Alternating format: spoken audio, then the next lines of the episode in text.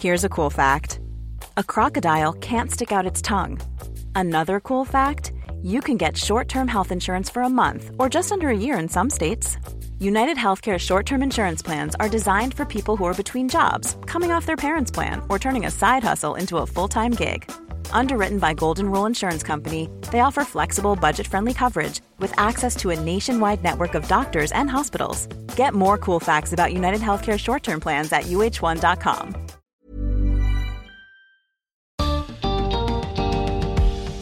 El acoso en Internet está cobrando muchas víctimas que se ven indefensas ante la agresión anónima y masiva. ¿Qué podemos hacer ante esta tendencia alarmante? Bienvenidos al podcast de TED en Español, soy Jerry Garbulski. Irene Montiel es licenciada en Psicología y Criminología. En su charla en TEDx Tarragona nos muestra la necesidad de evitar el acoso antes de que suceda y comparte ideas de cómo hacerlo.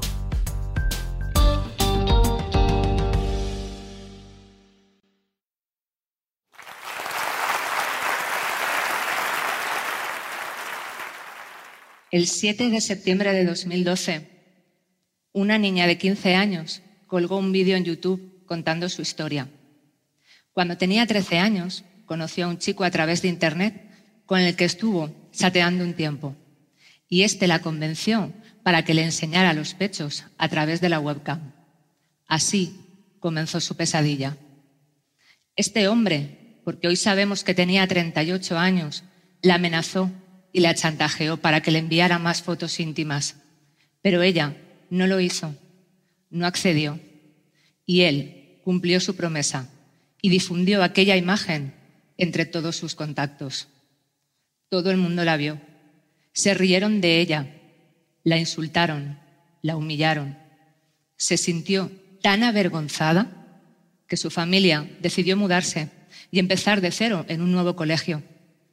Un año más tarde, este hombre volvió a aparecer y esta vez fue todavía más lejos. Creó una página en Facebook con la foto de sus pechos como imagen de perfil y envió solicitudes de amistad a todos sus compañeros de la nueva escuela. Se pueden imaginar. De nuevo risas, insultos. Ella no sabía qué hacer. Y de nuevo cambió de escuela. Y cuando por fin parecía que todo iba mejor, un chico con el que hablaba por internet un chico que le gustaba. Se aprovechó de ella y provocó que un grupo de chicas la esperaran un día a la salida del colegio y la golpearan y la insultaran delante de todos. La encontró su padre, malherida, tirada en una zanja, y cuando llegó a casa intentó suicidarse. Pero sobrevivió, aunque los mensajes en las redes sociales lejos de ser de apoyo y de ánimo para salir adelante, eran muy crueles. La invitaban a hacerlo mejor la siguiente vez. Ella se hundió y volvió a cambiar de ciudad, pero aquellos mensajes la perseguían allá donde fuera, no la dejaban en paz. El 10 de octubre de 2012 se suicidó. Solo tenía 15 años. Se llamaba Amanda Michelle todo. Quizás este caso les parezca extremo o lejano, pero les puedo asegurar que no es un caso aislado.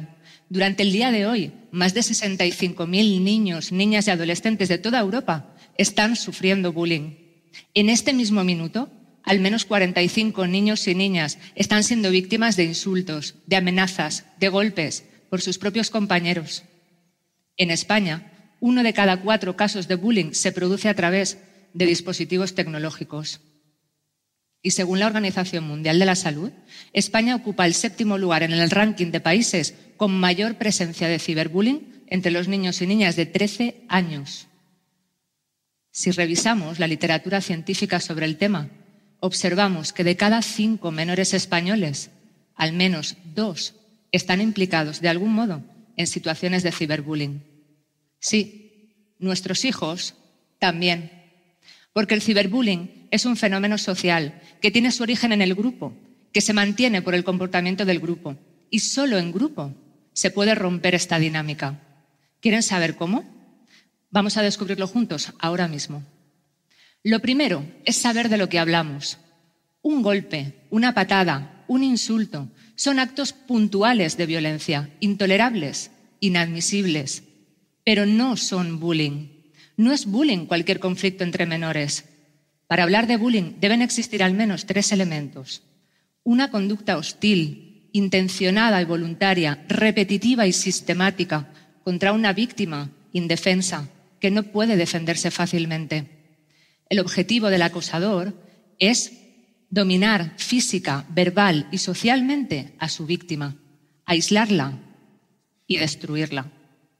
Estamos hablando, por lo tanto, de una forma de maltrato basada en un desequilibrio de poder que facilita que los agresores abusen sistemática, repetida y deliberadamente de la situación de indefensión de su víctima. Y esta indefensión puede estar relacionada con múltiples aspectos. Una baja autoestima, un pobre apoyo social o familiar, la orientación sexual, padecer algún trastorno del desarrollo o incluso altas capacidades. También haber sido víctima de violencia. En definitiva, cualquier característica que haga que la víctima sea percibida como diferente. Y con la entrada en escena de Internet, este abuso es mucho más fácil. El bullying no solo ha traspasado los muros escolares, sino que ha adquirido una nueva dimensión y con ello nuevas características. Ahora es mucho más fácil atacar a alguien a quien se quiere hacer daño, porque la ausencia de límites y de control en Internet facilita que actuemos de manera impulsiva, desinhibida como si fuéramos invisibles. Además, un acto aislado, como colgar una imagen íntima, puede ser reproducido por millones de personas. Ya no hay un agresor, sino miles. Si la intención inicial era hacer daño, gastar una broma pesada, ya da igual, porque la intervención de cada uno de los cómplices multiplica exponencialmente la probabilidad de causar un impacto negativo en la víctima. Sobre todo porque estos ataques pueden llevarse a cabo de forma simultánea a través de múltiples canales y a través de diferentes dispositivos tecnológicos a los que todos estamos permanentemente conectados. 365 días al año, 24 horas al día. Ya no hay lugares seguros, ni siquiera el propio hogar. Los acosadores se sienten cada vez más fuertes, más poderosos y la víctima más indefensa. No tiene escapatoria. Y la velocidad con la que se difunde la información y la pérdida absoluta de control sobre ella puede generar ansiedad, angustia, impotencia. Esa imagen podría reaparecer en cualquier momento de su vida. Podrían descartarla de un importante proceso de selección. Podrían verla sus padres, sus abuelos, sus hijos, Ahora el aislamiento no se debe solamente al rechazo por un grupo reducido de personas con el que la víctima comparte clase o colegio, sino también al de una audiencia potencialmente infinita que no hace nada por ayudarla, haciéndola sentir invisible y abandonada. Porque saben algo, las pantallas nos aíslan, interponen una gran distancia emocional entre víctima y agresores y espectadores y no nos permiten empatizar con su dolor, su sufrimiento, su tristeza, porque no la podemos ver, no la podemos tocar, pero están ahí y sufren. Pero ¿cómo sucede todo esto? ¿Por qué? Todo empieza con un simple señalamiento que se convierte en etiqueta por contagio social y va deteriorando la autoestima y la reputación de la víctima hasta destruir su círculo de apoyo y dejarla sola y emocionalmente agotada. El aislamiento social es imprescindible para que la dinámica se instaure y surta efecto. Y este aislamiento solo es posible con la participación de múltiples actores. El niño o niña que prende la mecha lo suele hacer motivado por una expectativa obtener la aprobación de su círculo de iguales y mejorar su estatus social dentro del grupo. Y lo espera porque en demasiadas ocasiones recibe de su entorno mensajes que lo justifican, mensajes de tolerancia social hacia la violencia e incluso de premio y recompensa hacia quien la ejerce. Alguien les da una palmadita en la espalda, les ríe la gracia, le anima a seguir o se suma a las 500.000 visualizaciones en YouTube. Son espectadores activos participantes, cómplices del acoso. Un simple like o retweet puede generar la descarga de dopamina necesaria para querer repetir una conducta que se espera será recompensada. ¿Quién tirará la primera piedra? Ya no importa. ¿Qué? Quizás esperábamos que estos niños y niñas fuesen malvados, pequeños tiranos, psicópatas en potencia. Pensar que hay niños buenos y malos y solo estos últimos son capaces de hacer daño nos protege. Claro, porque entonces nuestros hijos, nuestros buenos hijos, nunca, nunca serían capaces de hacer algo así. ¿Verdad? Pues no. No hace falta ser un monstruo, ni tener una estructura de personalidad psicopática. La gran mayoría de jóvenes que alguna vez han acosado a otros lo han hecho movidos por dos motivos básicos, la búsqueda de placer y el sentido de pertenencia. Muchos simplemente se dejan llevar de forma impulsiva por pequeñas intermitentes descargas químicas que producen placer y pueden generar una fuerte adicción.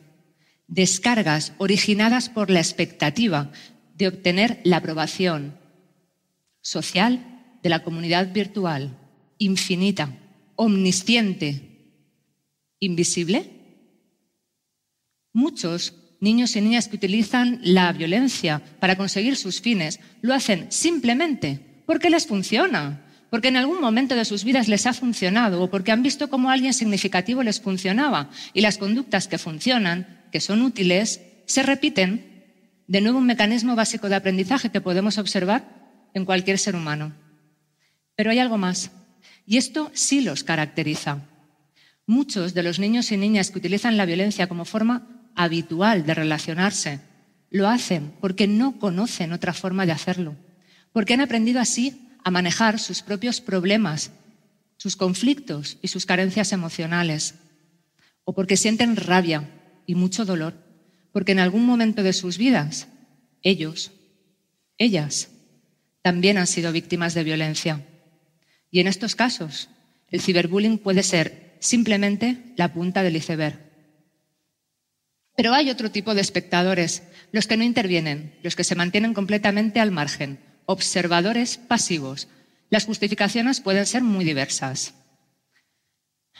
Esto es cosa de críos, ya se apañarán entre ellos. Mm, oye, mira, esto en mis tiempos también pasaba y no le dábamos tanta importancia, ¿eh? Los niños de ahora son unos flojos. Bueno, ya, pero algo habrá hecho ella, ¿no? De cualquier manera, todas tienen algo en común. Liberan de un fuerte sentimiento de malestar. Uno con nombre y apellidos. La culpa. Normalmente las personas tendemos a actuar de forma coherente con nuestros pensamientos, pero a veces nos descubrimos actuando de forma incongruente, inmoral. Y entonces necesitamos recurrir a algún mecanismo psicológico que desactive este sentimiento de culpa que tan poquito nos gusta. Es así como se produce la desvinculación moral, que la describió Albert Bandura ya hace 20 años. Una estrategia altamente eficaz para seguir sintiéndonos buenas personas cuando sabemos que el ciberbullying existe, que está pasando, pero no hacemos nada. ¿Recuerdan a Amanda? Antes de que se suicidara, más de un millón y medio de personas había visto su vídeo en Internet. Pero duele mucho pensar que quizás se podría haber hecho algo, ¿no? Pero también hay buenas noticias. Muchos espectadores cada vez más se posicionan y defienden a la víctima.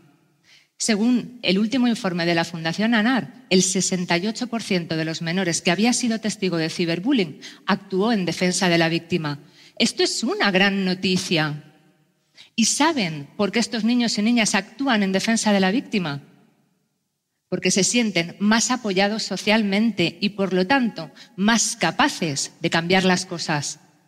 ¿Y ustedes? ¿Se sienten capaces de cambiar las cosas? Estamos ante un fenómeno social que se mantiene porque el grupo alimenta esta dinámica de aislamiento y solo nosotros podemos revertir la situación. No podemos esperar que lo hagan las leyes antes, ni siquiera los centros escolares. Tampoco es justo delegar esta responsabilidad en los niños y en las niñas. Ellos ya hacen su parte. Somos nosotros, todos juntos, los que debemos actuar. Y podemos empezar ahora mismo. Por ejemplo, podemos empezar por compartir con nuestros niños que nosotros un día también fuimos niños y niñas y no siempre fue fácil. ¿Y qué hicimos para salir adelante?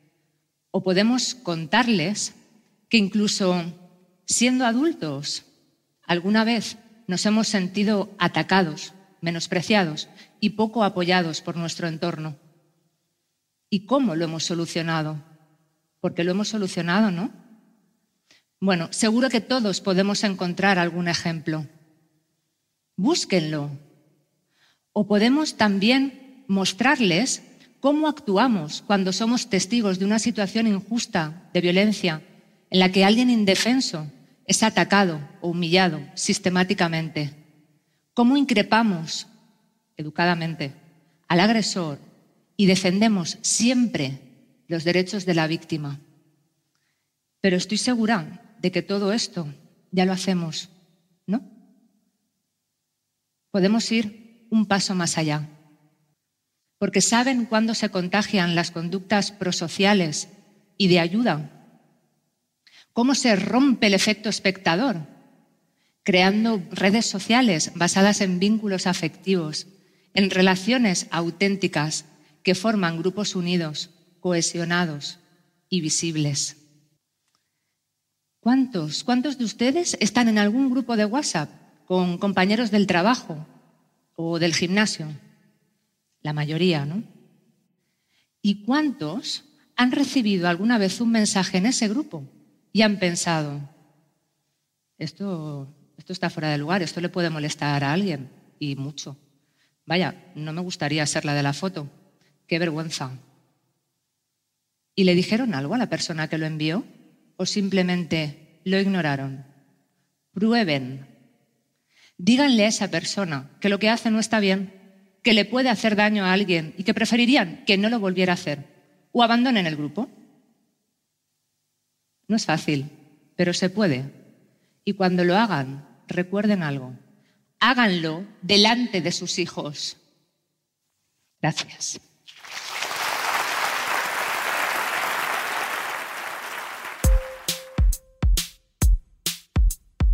Si les gusta TED en español, la mejor manera de apoyarnos es compartiendo el podcast con sus amigos.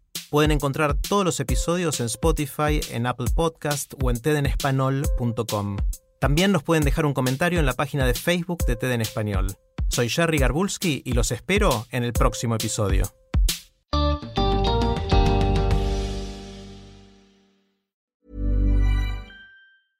¿No se merece tu familia lo mejor? Entonces, ¿por qué no los mejores huevos? Ahora, Egglands Best están disponibles en deliciosas opciones. Huevos clásicos, de gallina libre de jaula y orgánicos de Egglands, que ofrecen un sabor más delicioso y fresco de granja que le encantará a tu familia. En comparación con los huevos ordinarios, Egglands Best contiene la mejor nutrición como 6 veces más vitamina D, 10 veces más vitamina E y el doble de omega 3 y B12. Solo Egglands Best. Mejor sabor, mejor nutrición, mejores huevos. Visita egglandsbest.com para más información.